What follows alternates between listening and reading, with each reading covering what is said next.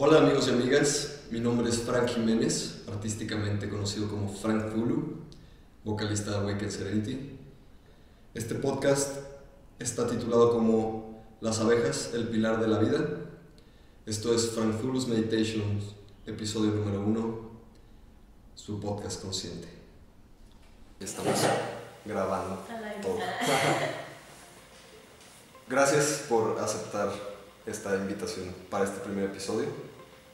La neta es que desde que se me ocurrió hacer el podcast, o sea, pensé en que el primer tema que debía tratar eran las abejas. Y la verdad es que no pensé en alguien mejor que tú para hablar de este tema, lo cual, o sea, lo cual creo que eres bastante experta. No, muchas gracias. Primero, la verdad es que agradezco muchísimo tu invitación. Me encanta, ya sabes, me encanta hablar. No me considero experta, me considero pues que nunca dejamos de aprender y está padre, me encanta compartir lo que yo sé, pues para que enriquezcamos pues más conocimientos. claro, claro. Dani, bueno, Dani tiene un negocio apícola totalmente, productos derivados de las abejas, miel, propóleo, dulces a base de miel, miel con chile, miel con arándano, este... ¿qué más? canela, Recientemente acabamos de sacar una con jengibre y no manches. Uh, qué rico. Potencializa ambas propiedades. Y para la gripa.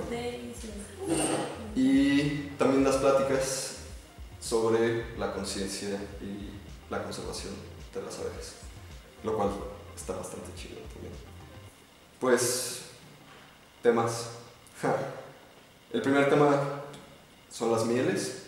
Este, quería ver si nos puedes explicar sobre los colores, las temporadas, el tipo de flores de las cuales viene la miel, las propiedades que tiene cada miel, porque pues, cada miel tiene distintos beneficios para los humanos, y la comercialización, sí. que pues, muchas veces en el súper encontramos miel que no es miel, ¿no? y la identificación de estos productos. Claro, sí, la verdad es que este tema es muy polémico porque muchas veces, o lo que más se escucha es como ay, la miel cristalizada no es miel, ¿no? O la miel cristalizada es miel y la que no cristaliza no es miel, ¿no? Y la verdad es que en esto, obviamente cuando yo empecé, pues me causó mucho, mucho conflicto este hecho de saber cómo identificar una miel real, ¿no? O sea, cómo saber si lo que estoy consumiendo es miel o no. Y la verdad es que la única manera 100% certera de saberlo es mandar a hacer análisis.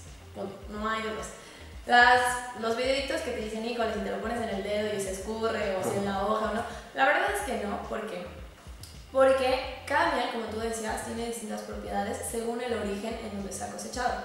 Esto quiere decir que las abejas adquieren el néctar, como saben, de las flores. Y las flores que nos dan este néctar no son todas. No todas las flores nos dan el exceso de néctar para que ellas lo tengan, ¿no? Y no todas las flores abren en todo el año. Entonces es por eso que hay temporadas de mieles.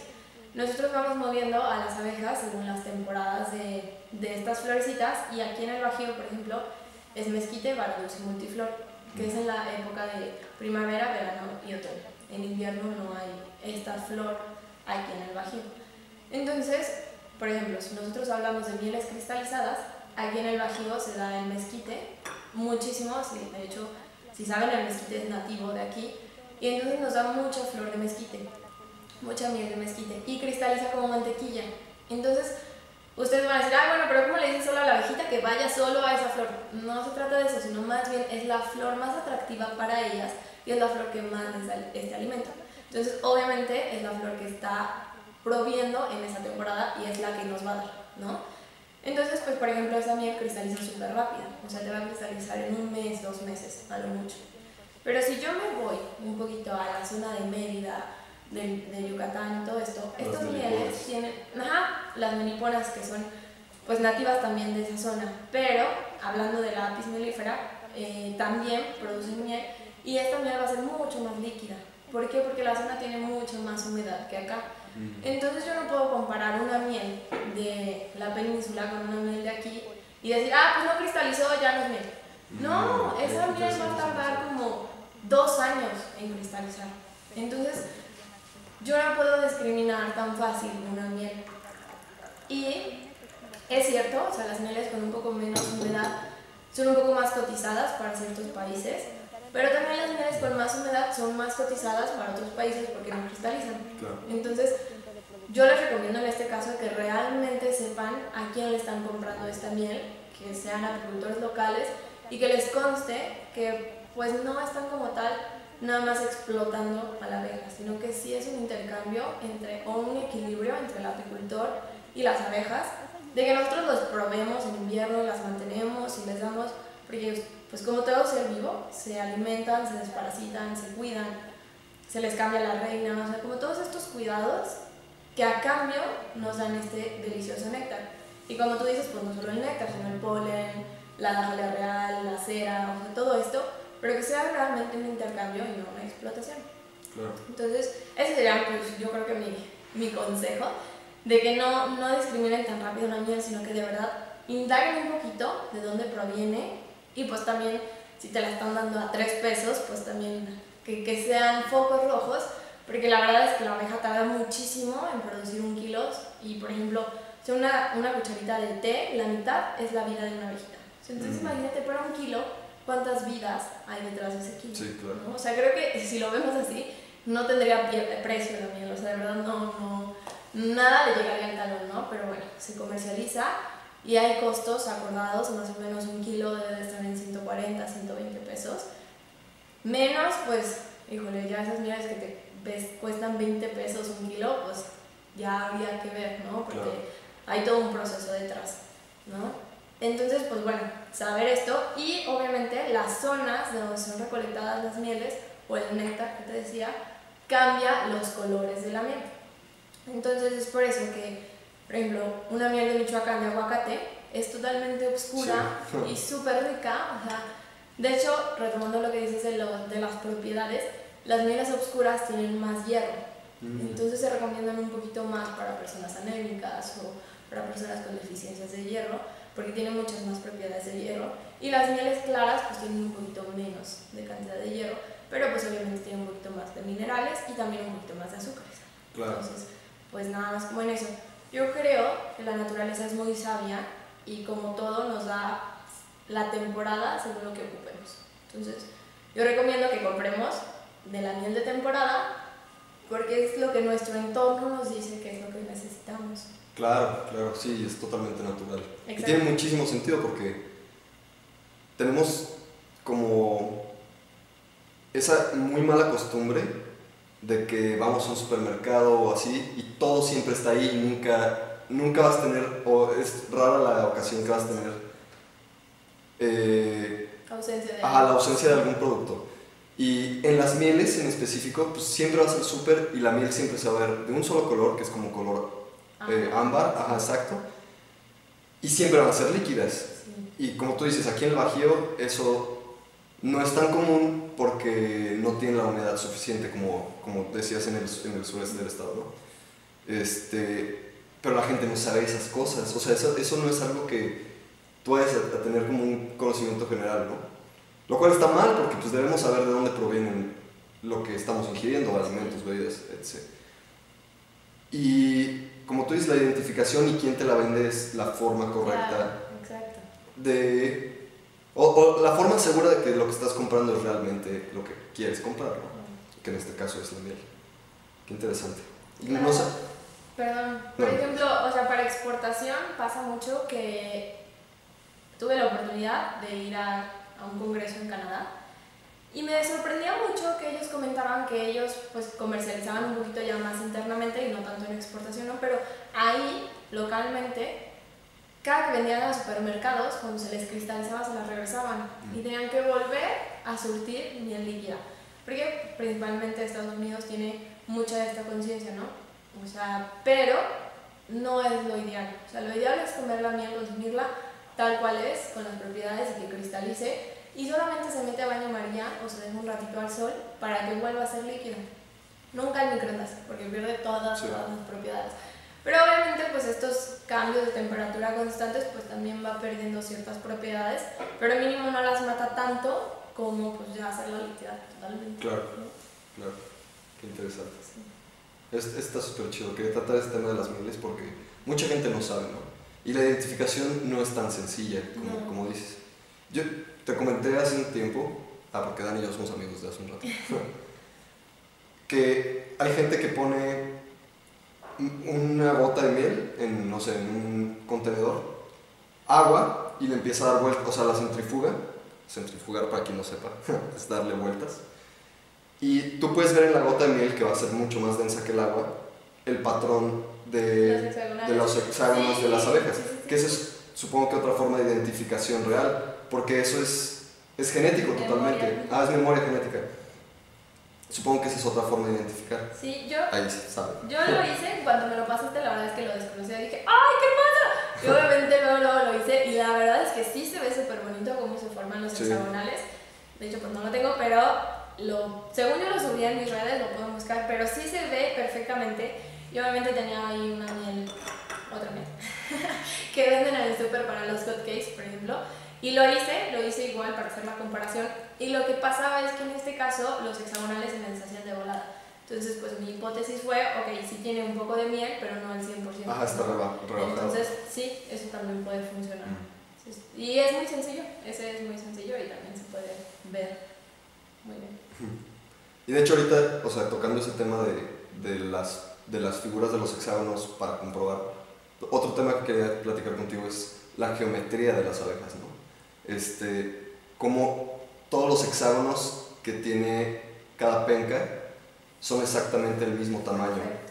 Y está súper chistoso porque tengo entendido que las abejas hacen como esto, y este es, o sea, con sus propias patitas, y esto es la medida exacta de lo que va a medir el ancho del, de cada hexágono. Este, y tengo entendido también que las abejas se ponen un poco necias tal vez, o tal vez no les gusta tanto, cuando las sacas como de esas, como de esa geometría exacta a la que ellas están acostumbradas, ¿no? Sí, la verdad es que desde hace mucho tiempo se ha estudiado esto y de verdad que es una base principal, yo creo, en la arquitectura, porque de verdad es una de las, de las figuras perfectas. Y ellas lo utilizan porque aprovechan mayor todo el espacio posible y almacenan mejor sin que sea tan fácil que se escurra, perdón, se escurra. Entonces, por ejemplo, le ponen una capita de cera para mantener ahí como su néctar sagrado, pero aparte, como tú dices, con las alitas lo secan, le quitan un poco de mm. humedad y entonces ya lo sellan. Entonces, ese es como el modelo perfecto para que ellas puedan circular sin problema y para que sepan que van a almacenar bien sin problema. Claro. La verdad es que sí. Y de hecho, ahorita que dijiste eso, las, las abejas también son animales muy herméticos. De hecho, ese propóleo tan famoso, en realidad que usamos mucho para enfermedades respiratorias, gripas, este, etc., pues ellas lo usan como resina para tapar todos los huecos, entradas de aire, entradas este, no deseadas, cosas así, ¿no? Y es, un, es como un cemento sí, totalmente. Exacto, exacto, es lo que iba a decir. Ese, el propóleo sacan de la, de la savia de los árboles. Y entonces, por ejemplo, lo sacan, lo llevan y hacen como esta masita en sus colmenas y literal lo utilizan como un cemento. O sea, de que tapan no sé, fugas de aire o donde saben que entra más calor o más frío, o sea, ellos lo van poniendo y si llega un intruso, lo embalsaman completamente para que no contaminen nada de la colmena. O sea, ellos son de verdad que súper o sea, son súper ordenadas, súper perfectas, saben realmente lo que hacen, cómo lo hacen, para qué sirve cada cosa. Entonces, obviamente, pues esto tiene muchísimas propiedades antisépticas y pues por eso nos ayuda tanto. Pero la verdad es, o sea, antisépticas en todo sentido. O sea, la verdad que es muy, muy bueno y ellas lo utilizan tal cual para todo el interior de la colmena. Okay. Depredadores naturales y qué peligros representamos nosotros para las abejas, ¿no? Porque, y bueno, podemos hablar también de una vez de la apicultura urbana, o sea, de gente que tiene apiarios en su casa. Para quien no sepa, sepa qué es un apiario, un apiario es una colmena de abejas. Son los, ah, un conjunto de colmenas de abejas, que son los cajones estos que vemos. Mucha gente tiene sus propias colmenas en sus techos, en sus jardines y así. Pero todas esas colmenas urbanas e incluso colmenas silvestres que están en zonas urbanizadas tienen ciertos riesgos eh, que las, o sea, que pueden ser muy nocivos para las abejas, ¿no? Sí, la verdad es que, mira, depredadores, perdón, yo creo que la naturaleza es tan sabia que sabe estar en equilibrio, ¿sabes? Y como todo, obviamente hay cadenas alimenticias y la ley del más fuerte y del más débil, y se respeta mucho, ¿sabes? El problema es cuando la persona o el ser humano mete su cuchara y la neta es que rompe con tu equilibrio, ¿no? Entonces ahí es cuando entramos en conflicto o en desorden, porque pues nos creemos dueños de todo, ¿no? Entonces todo lo, en vez de acoplarnos a las situaciones, lo acoplamos a nosotros. Entonces, pues ahí es cuando sí, sí o sí vamos a, romper algo, ¿no? A, a, lograr un desequilibrio. Entonces, por ejemplo, eh, hablando de los, las colmenas urbanas, a mí me impactó muchísimo cuando yo leí un artículo que decía, todos sabemos que se aplican un montón de cosas en las, o sea, en los campos y que obviamente esto les afecta mucho. Pero no solo es eso, o sea, sino que también hacemos un mal manejo, aceleramos mucho la producción, como decíamos, estimulamos o sobreestimulamos el suelo, dañamos mucho más que solo las aplicaciones químicas, ¿no? O sea, van repercusiones más allá. Entonces, eh, Sabiendo esto, yo leí un artículo que decía que se habían hecho experimentos y que a veces una colmena, digo a veces porque ahorita les voy a decir que no siempre, pero a veces una colmena urbana era mucho más feliz que una colmena silvestre. Mm. Entonces yo me quedé, de verdad me quedé helada. Dije, ¿cómo es posible? O sea, ¿cómo es posible que a veces uno cree que sale al campo a respirar aire limpio y resulta que la ciudad está más limpio que en el campo, sabiendo que hemos estado muchas veces o sea, como en código rojo así de aire. Entonces digo, ¿cómo es posible? O sea, de verdad, ¿cómo es posible? ¿A qué grado hemos llegado que, que de verdad ya estamos muy mal? ¿No? Y, de verdad es que, pues no sé, me, dolió, o sea, me dolió esa noticia que leí. Y estuve haciendo más como investigaciones y experimentos y todo esto. Y la verdad es que creo que, por eso les digo que no siempre, porque al momento de que llegan colmenas silvestres, las colmenas o un enjambre, que le llamamos, es cuando están migrando, y que a veces nos asustamos porque llegan a descansar y todo esto, pero a veces puede ser que se les guste el lugar, o sea, nuestro jardín y se queden, ¿no? Entonces, que tengan ustedes una cajita o algo así y las adopten. Lo cual yo veo que en ciertos casos pues está bien porque tienen como estas intenciones de cuidarlas y todo, pero ya no está tan bien cuando dicen, bueno, sí las quiero, pero ¿a, qué hora me van a dar miel, no? Es como, pues, ¿qué les estás dando a cambio, no? Ok, un resguardo, pero como les repito, ocupan desparasitarse, vitaminas, minerales, o sea, tortas, que es la proteína, o sea, como estos estímulos que no se los sabemos dar. Entonces que al momento de querer hacerlo rápido, las matamos más de lo que estamos ayudando, ¿no? Entonces otra vez, en vez de ser algo positivo, se convierte en algo negativo. O en un efecto, un resultado no tan pro, ¿no? Sino más bien las estás otra vez apoyando a su destrucción. Entonces, Ahí creo que es una línea muy delgadita entre querer tener colmenas para ayudar y realmente estar ayudando. Entonces hay que ser conscientes de que pues no es un juego, o sea que hay mucha gente que pues últimamente se ha puesto como muy de voz en voz y mucha gente ha querido tener colmenas, pero la verdad es que yo no vendo colmenas a cualquiera si no están dispuestos a pagar un curso intensivo conmigo de capacitación. Porque la verdad es que les voy a ser sincera, ese curso sí es caro, porque yo digo, si lo pagan, obviamente no excesivo, pero digo, si lo pagan es porque están dispuestos a tener una responsabilidad, ¿no? Y también conociendo a la persona te das cuenta que, bueno, no tiene, pero sí tiene la responsabilidad y quiere aprenderlo, ¿no? O sea, no solo de dinero, pero saber ese compromiso, ese compromiso que van a tener porque es como las personas que dicen, quiero un perrito, y lo tienen, y está chiquito, y de repente ya está grande, y dicen, ay, no, pues no pensé que iba a crecer. Es claro. y lo regalan, ¿no? O lo dejan en la calle, es como, pues no, o sea, eso no es la intención. Entonces, pues que sepan que obviamente son seres vivos y que se hace con mucho amor este manejo, es con mucho cariño, que obviamente les pueden picar, sí, porque también es gente, ya me picó, ya no quiero, es como...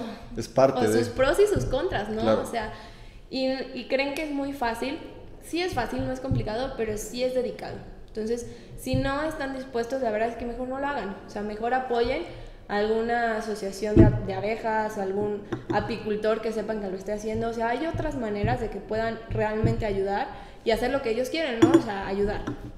Entonces, pues bueno, este, si quieren tener una colmena silvestre y adoptarla, pues sí se tienen que fijar también en la genética. ¿Por qué? Porque hay abejas más defensivas que otras. Claro. Entonces, si ustedes no manejan la genética, pueden ser abejas mucho más defensivas que conforme vayan creciendo la población o se vayan haciendo más fuertes, pues obviamente van a ser más defensivas.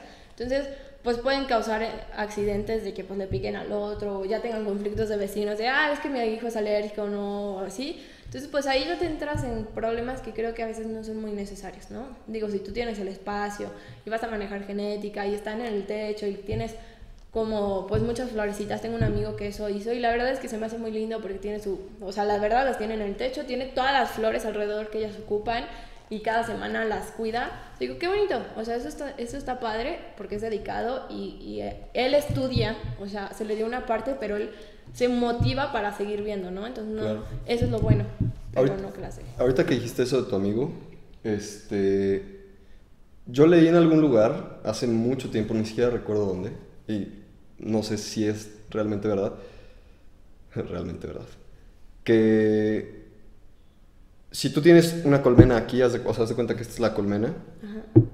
yo leí que las abejas de esta colmena usualmente no van a recolectar polen de plantas que estén alrededor de un kilómetro, o sea, en radio de la colmena, y que usualmente se van a ir más allá por si hay algún... Supervivencia. Ajá, por, si, por si tienen algún problema con las plantas que están más lejos, o sea, ellas tengan segura, seguro un, un- o sea, seguro alime- alimento, ajá, más cerca, que, o sea, en las plantas más cerca. Por eso ahorita que, que dijiste lo de tu amigo y de su techo y de todas las plantas, pensé en eso, porque no sé si realmente sea, Seguramente sí, o sea, la verdad ver- o sea, verdad. tiene todo el sentido del mundo y por ejemplo él está en una zona donde tienen muchos parques o muchas Mm. como sí o sea está en un fraccionamiento donde ya sabes siembran en todo alrededor y así y la verdad es que se ven súper fuertes y están súper contentas. Y por ejemplo colmenas que tiene silvestres o sea bueno más bien en el campo pues a tu alrededor tienen un montón de sembradíos no entonces fumigan y pues te las matan. Entonces tiene todo el sentido o sea independiente de donde, qué tan cerca tengan el alimento es más bien el entorno como tú dices su todo no o sea si ven en un ambiente súper contaminado pues también les va a afectar Claro, el y, ruido. y el ruido también y pues no sé que de repente haya una abejita en la cocina de la otra persona entonces todo eso se tiene que considerar y se tiene que contemplar. Obviamente no les gustan los ruidos fuertes, obviamente no les gustan los olores muy fuertes, los colores muy fuertes. Entonces, pues también dejarlas tranquilas, ¿no? Porque qué necesidad de tenerlas sobre estrés todo el tiempo. O sea, si tú, Claro. no sé, estás construyendo y ahí la tienes, pues no manches, no Sí, seas exacto. Y de hecho, ahorita que estamos hablando de, de que si las abejas silvestres y que si las abejas, o sea, que básicamente es la genética, que tengo entendido yo que las abejas europeas tienen una genética como mucho más pacífica, o sea, no son tan agresivas como las abejas silvestres, por así decirlo, o las abejas africanas. Que algo de las abejas africanas es, que no entiendo muy bien, es, ¿son una especie o la africanización es un proceso de estrés? Lo que pasa es que haz de cuenta que todo empezó, no recuerdo el año, a ser sincera, pero haz de cuenta que aquí, como les decía, la abeja nativa no tenía aguijón y las abejas europeas sí tenían aguijón, pero aquí en México no se tenían aguijones. Trabajaba con la abeja melipona, que es una abeja súper dócil, súper, súper dócil, pero obviamente menos productiva, ¿no? Entonces, por ejemplo, empezaron, un investigador empezó a hacer este tipo de experimento, decir, pues bueno, hay una abeja más resistente que otra y hay una abeja que, que pues como los perros callejeros, pues aguantan más que los finos, ¿no? Entonces empezó a hacer ahí jugar con la genética y vio, o se le llama la especie africanizada, porque era súper resistente a como a muchísimas enfermedades, pero era súper, súper defensiva. Mm. Entonces, por ejemplo, una abeja que defiende, no sé, a mm, ¿qué será? Unos 15 metros, esta defendía unos 20 centímetros. Entonces, de verdad, se te iban encima. Y como sabemos, cuando una abeja te pica, deja una feromona que atrae a todas las demás, ¿no? Entonces, lo que se empezó a hacer, este experimento, y se le salió de control. Entonces, empezó a expandir por todos los continentes en general. No se sabe si se llevó como en barco o algo por el estilo realmente, pero empezó a llegar a Ah, sí, sí, sí, sí había visto esa historia de, de que transportaron esas abejas y, y se empezaron a mezclar. Exacto. Entonces ahí se perdió el control porque, pues obviamente, la que se fecunda es la reina, ¿no? Pero se fecunda con muchos zánganos, más o menos con 20 zánganos. Entonces se empiezan a fecundar y la reina guarda como todo ese esperma. Pero pues no tienes el control con qué zángano se fecundaba o qué genética estaba conllevando, ¿no? Entonces eso fue lo que obviamente los apicultores pues se salieron muchísimos y obviamente muchos dejaron la apicultura o dejaron sus abejas porque pues no era lo mismo trabajar con abejas súper dóciles, abejas que pues la neta ya te picaban, ¿no? Sí, claro. Entonces pues ni trabajaban antes con equipo.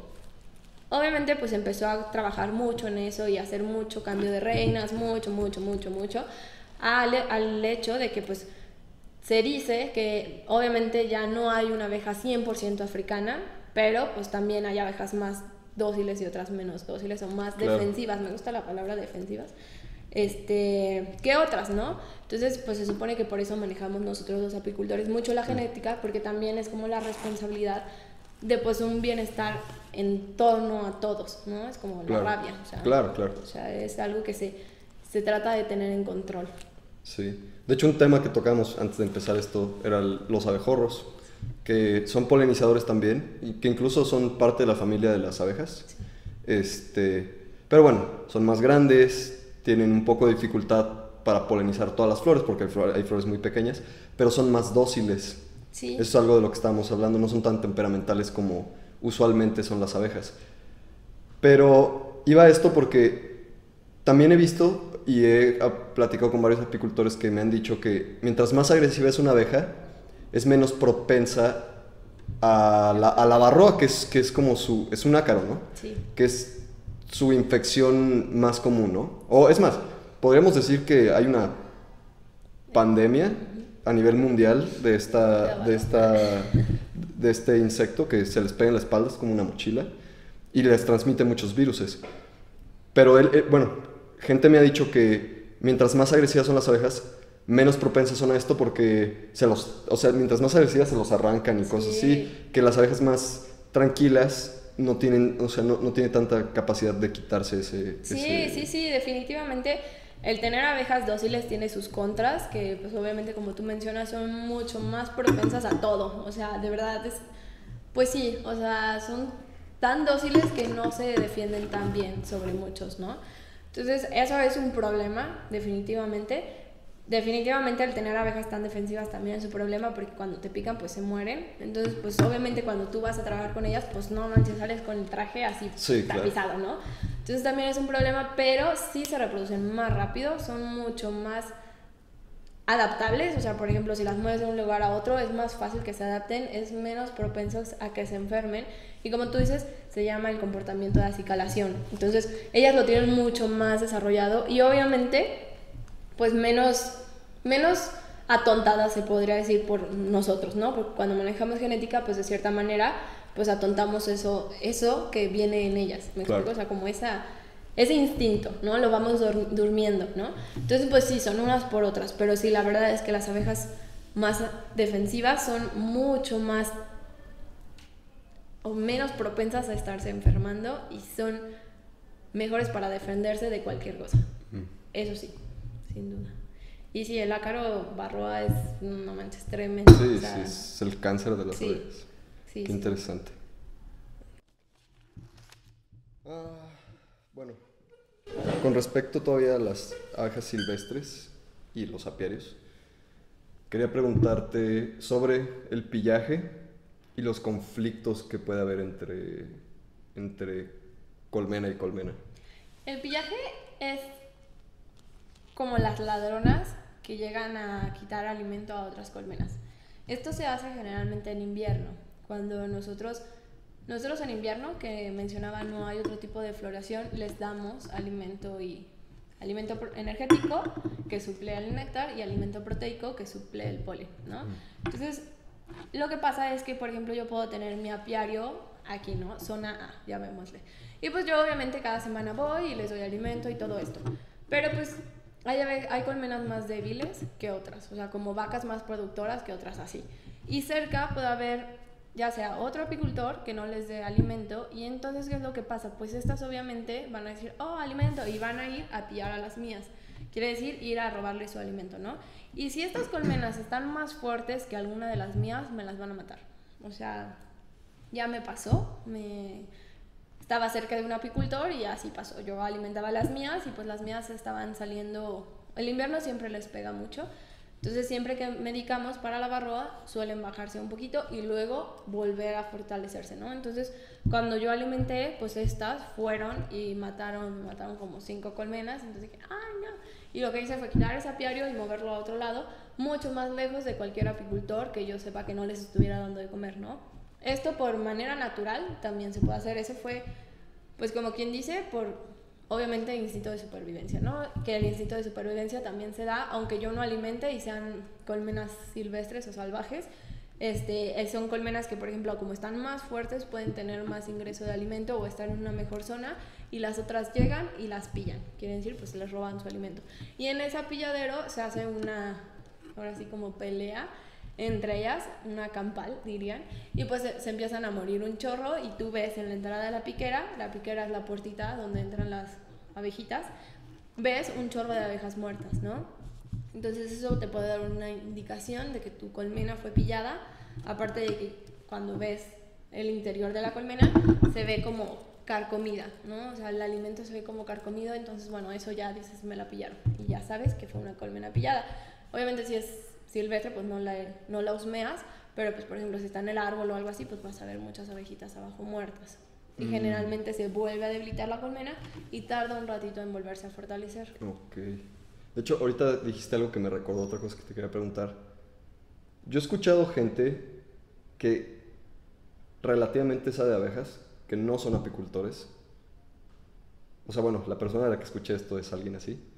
Este, no sé qué tan real sea esta persona decía, tú puedes tener una piedra en tu casa y no tienes broncas de no darle ningún mantenimiento porque las abejas se van a quedar ahí y las abejas se van a, a comer la miel, se van a regenerar, regenerar, regenerar. ¿Qué tan cierto es esto? Mira, si tú no las estás molestando, sí.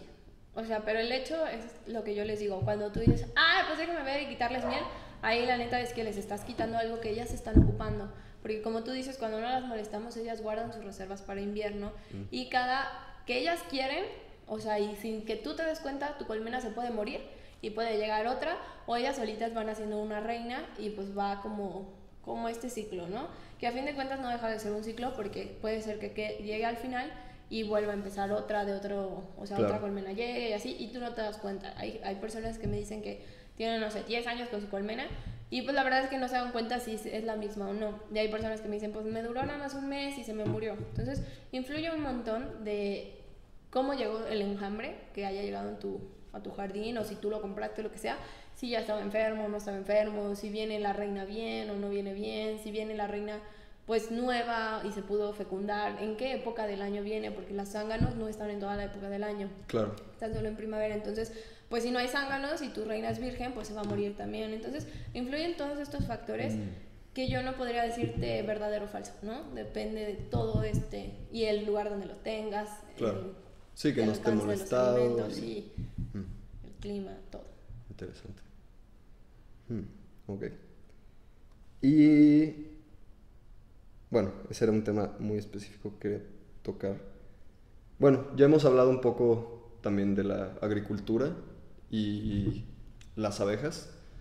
Que bueno, como decíamos hace rato, pues tienes pesticidas, tienes muchos agroquímicos que son nocivos, no solamente para las abejas, para muchísimas especies de insectos, que muchas son benéficas este, para el ser humano y para incluso nuestros cultivos, plantas y así, pero somos muy tontos y creemos que todo se debe morir y también tenemos muy marcada esa cultura de matar absolutamente todo y sobre todo a las cosas a las que no estamos acostumbrados, ¿no?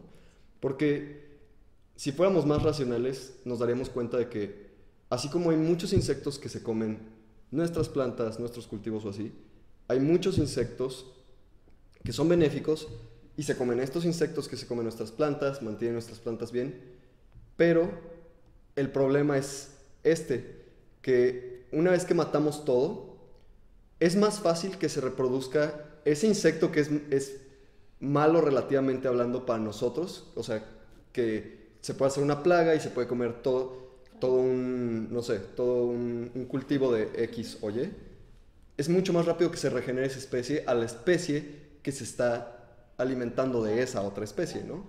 Porque pues si lo ves, si lo analizas matemáticamente en números, pues la otra especie es nociva porque se reproduce mucho más rápido y tiene repercusiones en ti, ¿no? Y precisamente por eso matar a las especies que se comen a las especies nocivas es súper malo porque tardan mucho más tiempo en regenerarse. Y eso es algo que no sé si no piensa la gente o no somos conscientes de eso. No sé si es a nivel México o no sé si es a nivel mundial porque, bueno, también tenemos muchísimas broncas con la agricultura en general a nivel mundial, ¿no? Deforestación, todo de que si el Amazonas está en fuego, de que si Australia está prendido en fuego, de que si, o sea, todos estos bosques quemándose, todo eso es por agricultura. O sea, es, un hecho que la gente quema espacios de tierra para, para agricultura. Entonces, mi pregunta aquí es, ¿cómo podemos tener una relación simbiótica con nuestra agricultura que yo quiero llamar convencional, que se me hace una palabra bastante jodida porque pues no debería ser convencional la matanza de especies, ¿no? Sí, no manches, es que este es un tema muy que creo que abarca muchísimo, o sea, muchísimo desde el hecho de la pues de los medios de comunicación, ¿no? Que te enseñan la manzana roja y perfecta, cuando pues realmente la naturaleza no te va a dar una manzana roja y perfecta, ¿no? Incluso, como dices tú, si trae un gusanito, dices, o sea, está sana esta manzana y por eso este gusanito se la quiere comer, ¿no? Y, y bueno, podemos decir, ah, bueno, es proteína, pero bueno, no es como que te vas a comer alimentos con insectos, pero sí que sepas que un cultivo sano, como tú dices, va a estar mucho más en equilibrio que un cultivo contaminado o más bien pues apagado totalmente porque lo quieres perfecto, ¿no? Entonces, al momento de que tú atacas en su totalidad a todos los seres vivos, terminas con esa simbiosis, terminas con ese equilibrio y obviamente es más fácil que lleguen plagas, o sea, que ese cultivo quede indefenso, ¿no? O sea, como quien se lo dejas al desnudo. Hasta las plantitas que dicen que son maleza, les ayudan porque, por ejemplo, en el cultivo, en vez de que lleguen directamente a atacar tu cultivo, pues primero se van a atacar a las plantitas malezas, o sea, a las barreras naturales que tienes, que son filtros para que no lleguen tan rápido, ¿no? Entonces les dicen ahora como los jardines desérticos o los jardines, ay, sí, creo que algo así, que son jardines que se ven súper bonitos o por ejemplo cultivos que tú ves súper hermosos, pero pues son monocultivos, entonces de cierta manera están quitando minerales también a la tierra, están haciendo, por ejemplo, en este caso a las, a las abejas, pues es como si tú te alimentaras de sandía toda tu vida, pues obviamente tienes deficiencias, ¿no? Entonces son mucho mejores los policultivos y hacer este tipo de rotaciones que se hacían mucho antes, o sea, que rotaban los, los cultivos ah, claro. y así ayudaban a la tierra a que se remineralizara o revitaminalizara. O sea, como todo esto que otra vez fuera el re y volviera a empezar su ciclo, ¿no? Creo que hemos olvidado estos ciclos y todo lo queremos masivo y así otra vez, otra vez, otra vez, otra vez. Y pues obviamente matas las propiedades de todo. Que, es, que es otra parte de la conciencia de las cosas, ¿no? Eso, eso que dices de la rotación de cultivos. Digo, yo no soy experto, bueno, estoy muy metido en, en, lo de la permacultura y me gustan mucho las plantas, como pues el huerto que tengo aquí afuera. Este, y me gustan mucho los animales, los insectos, la naturaleza y la ciencia en general. Y eso de la rotación de cultivos es algo súper importante porque cada planta aporta ciertos elementos a la tierra de vuelta, así como absorbe ciertos elementos que no regresa. Hay, ciertas plantas que no tienen tantas o no tienen ningún tipo de problemas con eso porque regresa tal cual lo que absorbe, como los jitomates, por ejemplo, pero no todas las plantas son así. Y eso es otra parte de la concientización de las cosas, ¿no? Que la gente, o por lo menos aquí en México, hacen así una extensión de tierra enorme, un cultivo de, un solo, de una sola planta, una vez, otra vez, otra vez, otra vez, y lo que pasa, el resultado es que la tierra se hace árida, precisamente porque absorbes todos estos nutrientes del piso que no estás devolviendo. Y luego la gente está así como, oye, ¿qué onda? Este, ¿Por qué ahora este año mis cultivos son tan malos o así? Pues porque ya absorbiste todos los nutrientes, ¿no? Ya no van a regresar insectos, cosas así. que externamente tú darle, ¿no? O sea, llega el asesor y te dice, ah, le falta hierro, ¿no? Ah, pues compra hierro y ponle hierro. Cuando realmente la solución tal vez es, pues planta otro cultivo que le aporte hierro a esta tierra y después vuelves, ¿no? Entonces es, es, jugar con esto y, y, lo que te digo, y hago mucho hincapié en esto de, te dan, pero quedas tú. ¿no? Exacto. es que es recíproco. gracias, que pero tú, ahora yo voy a aportar esto, te voy a dar esto. Entonces sí, o sea, sí se trata de... No creo que la gente, o al menos quiero pensar eso, que no todas lo hacen con esta intención de, de negativo, ¿no? Sino que falta esta información o esta curiosidad por saber un poquito más, ¿no? Y creo que pues obviamente nadie es perfecto, pero la verdad es que ahora creo que es una excusa porque la información está de verdad al alcance de tu dedo, literal. Entonces, pues, así como hay información muy mala, de verdad que hay información muy buena y solo es cuestión de tomarte el tiempo y indagar un poquito más. Y, y tan clara como nuestra flora intestinal, ¿no? O sea, nuestra flora intestinal tiene muchísimas, pues, microorganismos que nos ayudan muchísimo y cuando, por ejemplo, tú te desparasitas y matas a todo, pues tienes malestar estomacal ah, y así como un ratote hasta que tu microflora se vuelve a, o sea, como a neutralizar y vuelves a estar bien. Igual los cultivos, o sea, si, como tú dices, si matamos todo, híjole, pues vas a, estar, vas a tener un cultivo enfermo todo el tiempo. Por supuesto. Sí, es, es que son hábitats, a fin de cuentas, micro hábitats, si lo quieres ver así, que son benéficos pues, para las producciones, ¿no? Tanto de vegetales, frutas, etc., como la producción de miel y de todos estos productos apícolas. O incluso producción de insectos benéficos, porque mucha gente se dedica a la producción de insectos benéficos para cultivos, lo cual está, está chido. Pero ¿qué te sirve si tú, si tú eres consciente y tienes tu propio este, cultivo de, no sé, de lo que quieras? Eh, compras una producción de estos insectos como las crisopas y todos estos insectos que son muy agresivos con otros insectos que, que te invaden pero ¿de qué te sirve si el vecino tiene otro cultivo y está lleno de pesticidas, está lleno de insecticidas, está lleno de todos estos químicos que, quieras o no, van a llegar a tus insectos que son buenos, ¿no? Sí. Sí, Entonces la concientización. De esto se trata, como tú dices, una concientización colectiva. O sea, de verdad, en la apicultura yo lo veo y era lo, vuelvo al mismo ejemplo. Si yo tengo mi apiario aquí, apiario A, y el apiario B está aquí, y yo me dedico y le avisé a este apicultor, ¿sabes qué? Voy a medicar. Me dice, ah, sí, como sea. Y yo medico y él no medicó. O sea, ok, mis, mis abejas ya están curadas, pero toda su barroa me va a volver a contaminar. Entonces va a ser mal, ¿no? Es un ciclo. Entonces, exacto. Entonces, como ponernos de acuerdo, a ver, chavos, vamos a medicar este día y uh, esta semana tenemos para medicar, ¿qué onda? ¿No? Es como cuando te desparasitas, te desparasitas a toda la familia. Claro. Es lo mismo, si no, de verdad se vuelve en vano este esfuerzo que no se debe dejar de hacer, pero pues sí, tendría mejores resultados. Sí, sean conscientes, cabrones. Sí.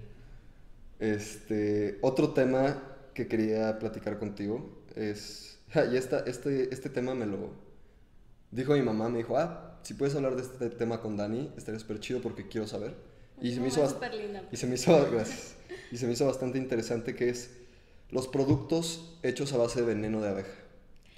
Tanto los procesos de extracción este, y sus beneficios, ¿no? Porque, bueno, la duda de, que me decía mi mamá era, oye, pero, o sea, yo uso estos productos porque yo tengo artritis, este, tengo dolor de cadera, entonces me pongo un Sprite que está hecho a base de veneno de, abeja, y si me, me desinflama y me, y me, y me ayuda a, a controlar el dolor, ¿no? Pero mi mamá empieza así a tener las dudas así como, oye, ¿y matas a las abejas para obtener el veneno? O, bueno, algo, de lo que no sé si sea muy consciente la gente es que tú vas a tener pérdidas de abejas todo el tiempo, porque las abejas son insectos y los insectos se mueren más rápido, ¿no? Que bueno, las abejas reinas pueden durar muchísimo tiempo porque pues se comen el, la jalea real, que es como su elixir de la vida, ¿no? Pero usualmente las abejas que viven entre 24 y 28 días, más o menos. Entonces obviamente vas a tener muertes de abejas. No sé si, no sé si provenga de ahí la extracción de los venenos o se hace la extracción, la extracción de veneno de abejas vivas o cómo. Fíjate que este tema que tocas es muy, muy interesante. A mí me apasionó. Hace poco fui a un congreso de, de justamente solo de veneno de abeja. Mm. Y me encantó, o sea, de verdad quedé fascinada. Sí, yo ya, ya tenía un poco el conocimiento de la grandeza del veneno de abeja, pero la verdad es que no, no tanto. O sea, ese congreso, pues trabajé, tuve la oportunidad. De hecho, en su mayoría éramos como, éramos como 20 personas, las cuales, no sé, 7 éramos apicultores y los demás eran médicos. Entonces dije, wow, o sea, desde ahí obviamente el valor que le estamos dando, ¿no? Dije, ¿cómo es posible que algo tan, tan noble, tan sabio, tan bondadoso, o sea, esté tan poco conocido, ¿no? Y ahí explicaban que obviamente la, el negocio de la salud lo tiene muy taburizado muy oculto porque de verdad es de verdad es maravilloso. O sea, de verdad ellos aseguraban, yo no he tenido la posibilidad de trabajar directamente con el veneno de abeja, pero ellos sí y exponían sus casos y exponían a los pacientes y aseguraban que curaban, ¿no? O sea, efectivamente, y no solo dolores, yo sabía de los dolores articulares, pero ellos mencionaban desde generalizar, o sea, generar otra vez eh, hueso en, mm. en enfermedades de, de, de, caries o cosas así que te extraían el diente con propóleo, lo, lo, maravilloso de esto es que todo lo acompañaban con otras cosas de, de, la colmena, ¿no? Entonces ahí nos explicaban, yo igual que tu mami decía, ay, pero es que, o sea, sí me encanta lo del veneno de abeja, que sé que es súper bueno, pero pues también decía, híjole, ¿cuántas matas, no? Entonces ahí justo nos explicaban que este proceso se llama apitoxina o terapia eh, de apitoxina o veneno de abeja, como quieran llamarle, pero se debe de hacer por expertos, no simplemente así de que voy y te pico, ¿no? Porque ahí nos explicaban que de verdad para hacer una terapia correcta son máximo cinco piquetes, mm. máximo. Ah, máximo. Cinco o siete piquetes, máximo. Y hay veces, y yo había escuchado, que iban a terapia y 200 piquetes en todo el cuerpo, ¿no? Así dices, no manches, o sea, eso... Qué sufrimiento. Y ellos te decían, eso no es un proceso estudiado, eso es... Pues obviamente te va a ayudar porque el veneno es muy bueno, pero no porque tú lo estés haciendo bien. ¿No? Entonces decía, tienes que hacer una evaluación del paciente, de qué ocupa y que muchas veces obviamente también influía mucho pues el estado emocional de la persona, ¿no? Y que no seas alérgico porque Exacto, y te decía, siempre, siempre, siempre debes de hacer tú la prueba de, si eres alérgico o no, siempre.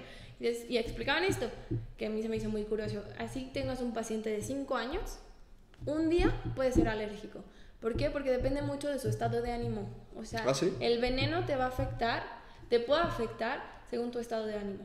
Hay veces que te afecta más que otras veces. Y, y, ahí yo decía, wow, o sea, sí es cierto. A mí hay veces que se me hincha súper poquito y a veces que neta se me hincha todo el dedo. Y así yo decía, ¿por qué? Qué raro, ¿no? Y yo decía, bueno, obviamente influye el lugar en el que te pica, pero también influye el estado en el que tú vas en ese momento. Si estás enojado, si estás súper triste, si estás con mucha rabia. O sea, como todo eso influye un montón.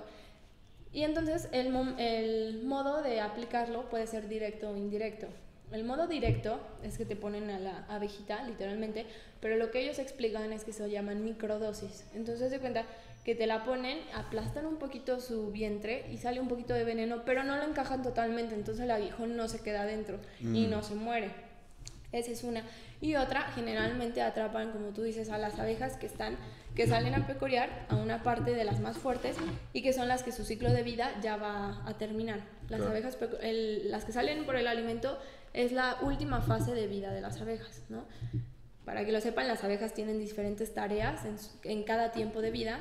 Cada día tienen como la producción de cera, eh, quedarse con las niñas, con las bebés, alimentarlas, salir por alimento o quedarse en la, en la puerta como guardianas. Estas dos son las últimas. Entonces, pues a fin de cuentas tú ya sabes que le queda poco de vida a la abeja y aprovechas ese veneno, ¿no? Mmm, qué interesante. Y la otra manera es... Eh, indirectamente, que es a través de inyecciones de insulina. Y lo que hace es ponerse una tabla a las colmenas, a las colmenas más fuertes, y de hecho, pues en este caso se aconseja las, las colmenas más defensivas, porque se van a enojar mucho más rápido, y son vibraciones. O sea, este estímulo no les hace nada a ellas, pero las hace enojar. Entonces, pues obviamente ellas van a picar el cristal, y el cristal tiene una telita como de látex encima, entonces pican y no se atoran, ¿no?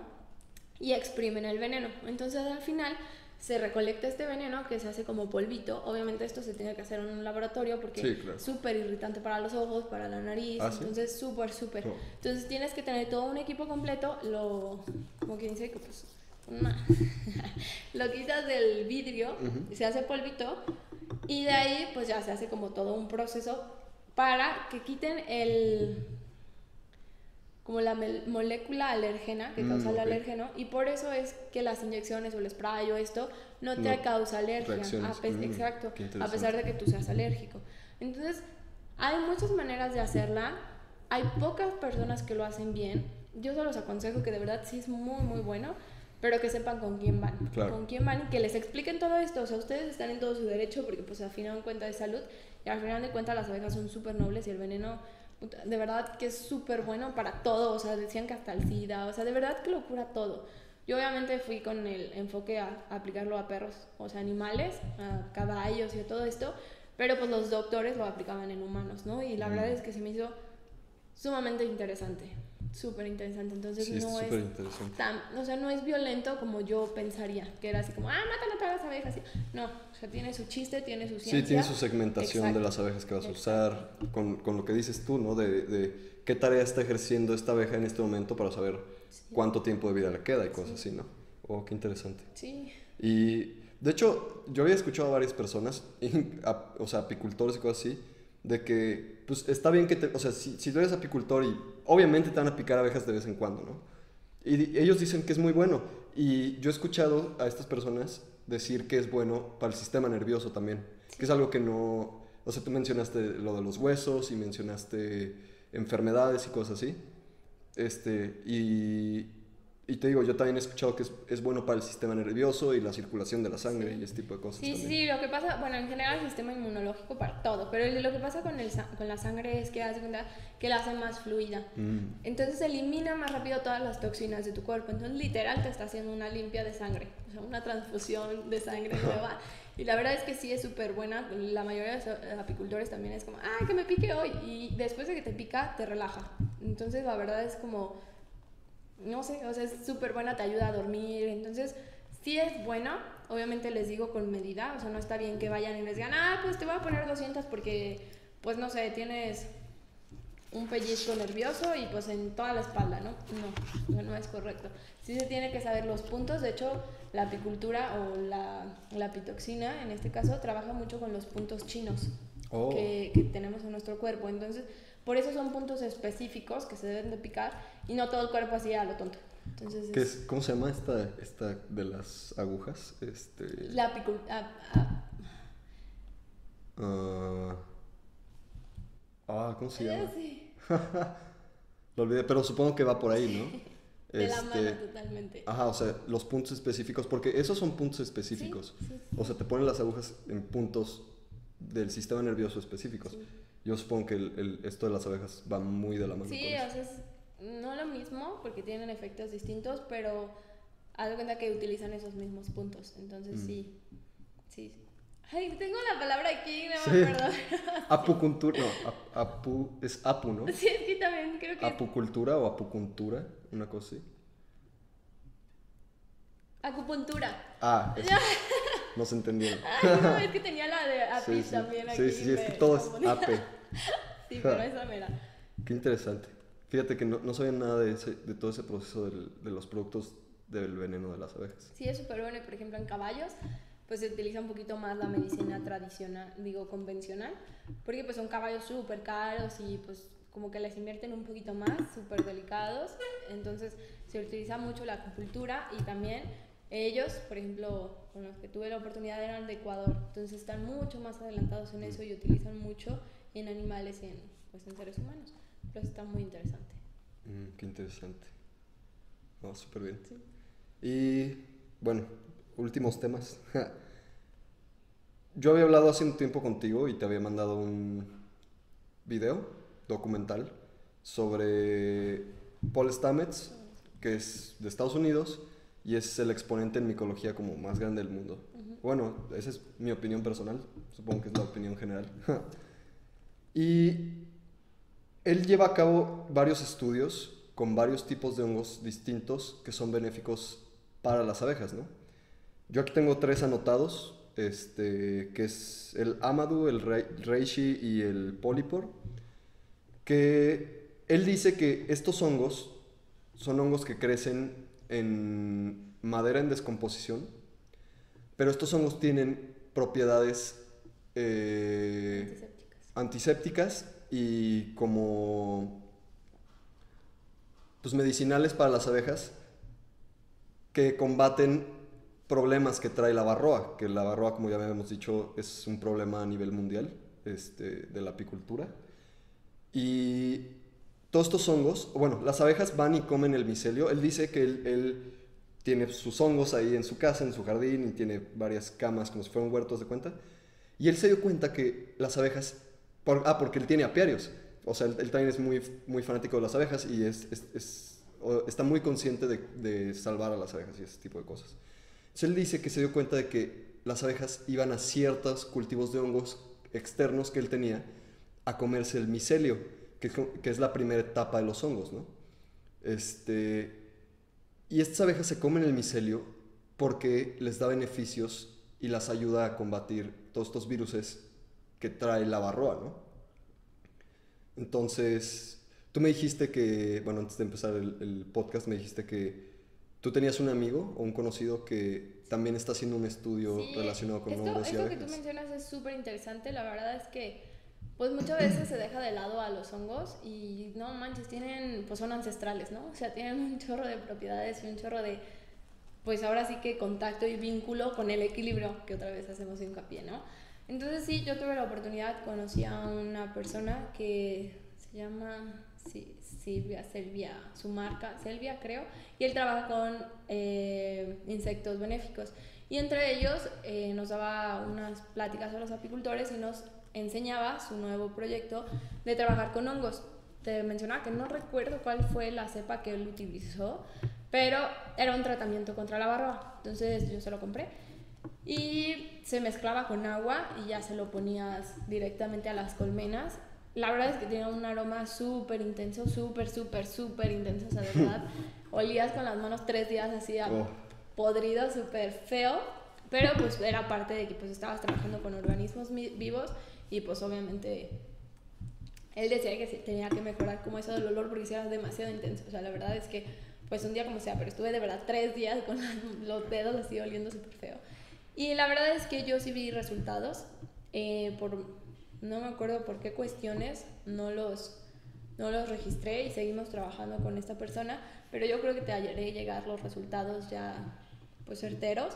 Pero sí, sí, se estuvo trabajando, pero olvidé la cepa. Pero eso está súper interesante. Yo creo que en mis apiarios sí me gustaría como poner esos troncos. Más que nada pues porque no tengo como un lugar y las voy moviendo, ¿no? Pero en el apiario propio, cuando tenga mi espacio, sí me gustaría acoplarlo totalmente para que ellas estén a gusto y para hacer todo este tipo de observaciones, ¿no? O sea, que al final en cuentas son observaciones y, y, ver, ¿sabes? Que si le gustan. Y no tienen gran ciencia, o sea, ponerlo en tronco ahí que se esté descomponiendo y ver que ellas vayan solitas, porque ellas son súper sabias. Sí, claro, la naturaleza sabe sus propios métodos, ¿no? Sí.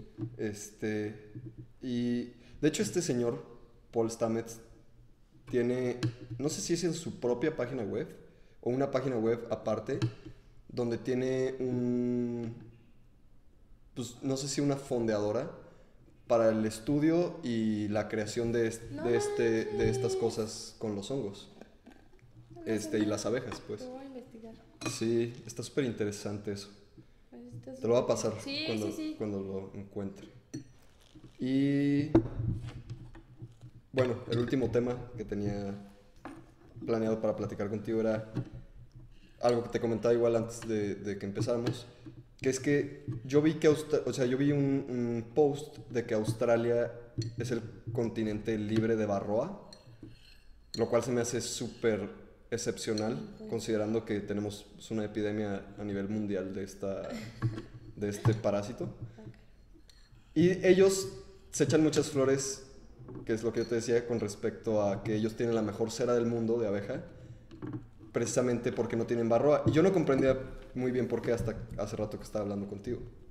Sí, te, te mencionaba que lo que pasa, o que creo yo que va por ahí, es que la cera, cuando nosotros aplicamos, o más bien no está directamente la, relacionado la, la barroa con la calidad de la cera, más bien indirectamente. Que cuando nosotros medicamos para la barroa, se impregna a la cera y entonces esto pues quita ciertas propiedades o más bien eh, dicen que no es una cera pura, ¿no?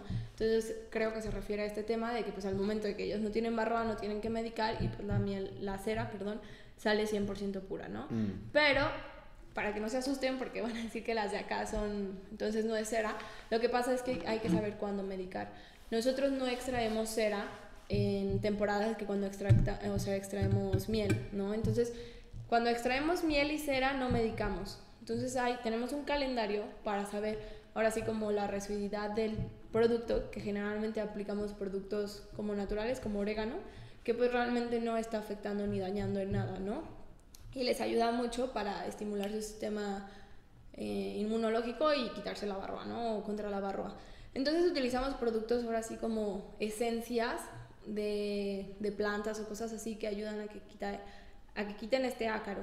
Entonces, pues bueno, no cosechamos cera en esa época. Habrá malos manejos, que cuando tú medicas y cosechas cera, pues entonces sí, la cera va contaminada, ¿no? También para eso hay estudios que se pueden hacer de que si te están vendiendo cera 100% natural o no. Entonces, pues ya tú te puedes dar cuenta y también, como les digo, acercarse, ver al productor, o saber cómo hace el proceso, si sabe o no sabe, porque pues a veces si le preguntas si no sabe, pues entonces, cuestionate dos veces, ¿no? Pero si sabe y está informado, pues híjole, pues ten la confianza de que está haciendo bien las cosas, ¿no? Entonces, pues es, es eso. Mm, qué interesante. Y pues son todos los temas que quería tratar. Bueno, los que yo tengo. No sé si tú quieras comentar algún tema extra que te gustaría decir. Este, decir. Híjole, pues mira, más que nada me gustaría, ahora sí como aterrizar un poquito todo. Yo sé que mucha gente muchas veces la información no la tienen tan al alcance. Yo me he interesado en todos estos temas y me apasionan y me encantan porque pues esto es mi vida, o sea, ellas están conmigo y son un hobby o mi pasión y mi trabajo y todo y lo hago con mucho amor y de verdad pues he aprendido todo este tipo de, de detalles, ¿no? Que a veces como persona tal vez no te cuestionas. Entonces, pues cuestionense un poquito más el origen, cómo provienen las cosas, de dónde vienen, cómo le hacen para tenerlas. Entonces, ahí saber un poquito de, híjole, pues si estoy haciendo algo bien o... No, no tanto así, ah, por mi culpa, por mi culpa, ¿no? Pero sí ser un poquito conscientes, ¿no? O sea, sí, a veces yo les digo que el, el saber, pues quieras que no, te condena, ¿no? Porque ya no te puedes hacer el menso y decir, ah, pues no sé, no, pues ya sabes, y pues ahora sí que con toda la intención lo estás haciendo. Entonces, pues tú sabrás. Y todo lo que hacemos, a mí me gusta mucho creer que todo lo que hacemos tiene una respuesta, todo. Entonces, pues veo si tu respuesta va a ser positiva o negativa, o si tu resultado va a ser positivo o negativo, o va a romper con este equilibrio, ¿no? Entonces, pues hay que ver un poquito más allá de lo que creemos que va a tener consecuencias. La verdad es que van, las consecuencias van mucho más allá. Y pues creo que sería eso y decirles que la verdad las abejas son una especie muy pequeña, pero muy linda y tenemos muchísimo que aprender de ellas, como el hecho de su perfección, su estructura, su compañerismo, o sea, su todo, o sea, de verdad. A mí me sorprendió mucho cuando me enteré que, por ejemplo, cuando una abeja ya sabe que está viejita y se va a morir, se va, se aleja de la colmena y se muere, o sea, afuera, ¿no? Y dije, no manches, o sea, ¿para qué? Para proteger a todas las que se quedan y no, no hacerlas como más vulnerables y que las ataquen. Entonces dije, no manches, o sea, ¿cuándo tú crees que un humano, o sea, pensando muy radical, ¿no? Pero no, a veces nos preocupamos o somos muy individualistas cuando nuestro, está en nosotros ser, o sea, relacionarnos y debería estar en nosotros también el cuidarnos, ¿no? Entonces, pues, era un poquito más de esa conciencia y de que la verdad es que creo yo firmemente que nosotros invadimos la naturaleza, entonces... Ah, por supuesto, pues no es, como, No es como que digan, ah, una calmera llegó a invadirme, es como, tú, la invadiste primero, ¿no? Entonces... De hecho, no somos conscientes de las microextinciones que generamos por el urbanismo.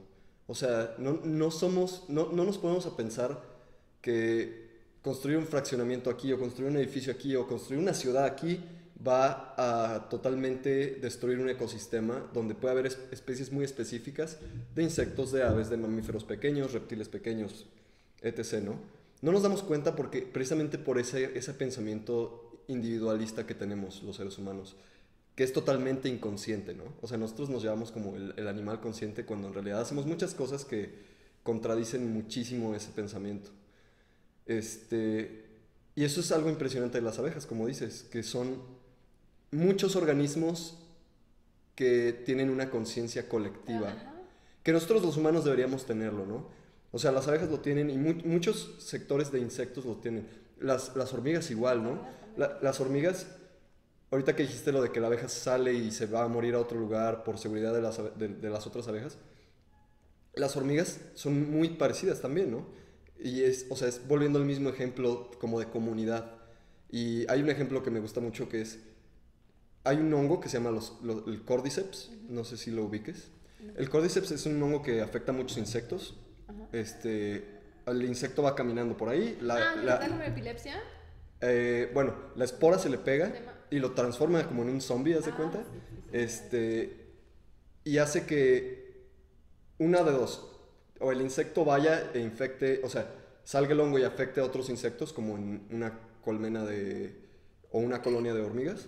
Este, entonces, las hormigas se dan cuenta cuando otra hormiga está infectada, se la llevan lejos de, la, colonia, porque saben que es como una bomba de tiempo y que va a explotar y que va a infectar a todas las demás, ¿no? Entonces, también hacen eso, o sea, saben que esta está infectada y se la llevan a otro lado. Este, y, regresan. Pero es para proteger a la misma colonia.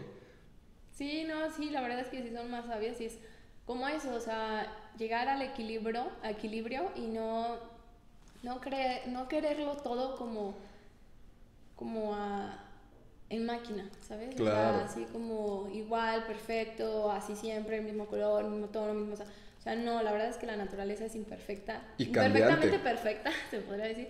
Exacto, cíclica, cambiante. Entonces, pues ser un poco conscientes de eso y, y valorarlo, o sea, de verdad valorarlo y creer en el mercado justo, o sea, también, ay, híjole, está cañón, también es otro tema muy intenso, pero, o sea, sí, o sea, de verdad, todo el trabajo que hay detrás de la miel es súper intenso y de cualquier producto derivado de la colmena y déjate solo de lo que nosotros consumim- consumimos, sino el efecto de polinización, todo lo que hacen, o sea, toda la chamba que se llevan, que como tú dices, no solo son las abejas, pero sí son un insecto muy pequeño y muy importante. Claro. Pues espero haberles dejado como una espinita, digo que esto fue una embarradita de todo su mundo tan hermoso que tienen, pero pues ya con esa espinita poder indagar un poco más y poder crear como unas ondas más grandes y Claro. llegar a, a más, ¿no? Claro. Y, pues para quien no lo sepa, las abejas representan el 90% de los, de los polinizadores a nivel global. Entonces, si se extinguen las abejas, nos extinguimos todos. Sí. ¿Por qué? Porque sin abejas no hay plantas, sin plantas no hay animales herbívoros y sin animales herbívoros no hay animales ni carnívoros ni omnívoros. Todos nos, Sí, nos extinguimos. Las migraciones, los microclimas, Claro. todo. Einstein dijo, en- o sea, si se extinguen las abejas, tenemos cuatro años de vida y ya. O sea, no va a haber, no va a haber otra opción. Sí, claro que sí. Pues No, Dani, te muchas gracias. Un montón por haberme invitado, encantada. Ahora sí que Espero cualquier que cosa. se vuelva a hacer. Exacto, sí, estaría padre. Cualquier duda que tengan que no hayamos como aclarado, se la pueden postear y vuelvo a venir a, a comentar esas dudas, lo que sea. claro. Sí, tenemos que hacer otro podcast, por supuesto. ¿Tus redes Ah, me sociales? pueden encontrar como Rizos de Miel. eh, soy, bueno, Daniela Nájera. En Facebook estoy como Rizos de Miel. En Instagram estoy como rizos.de.miel. Y mi teléfono es 477-765-4505. Está súper fácil. Entonces, pues bueno, ahora sí que como me quieran contactar, yo les puedo ayudar en lo que ocupen. Muchas gracias, Dani. A ti.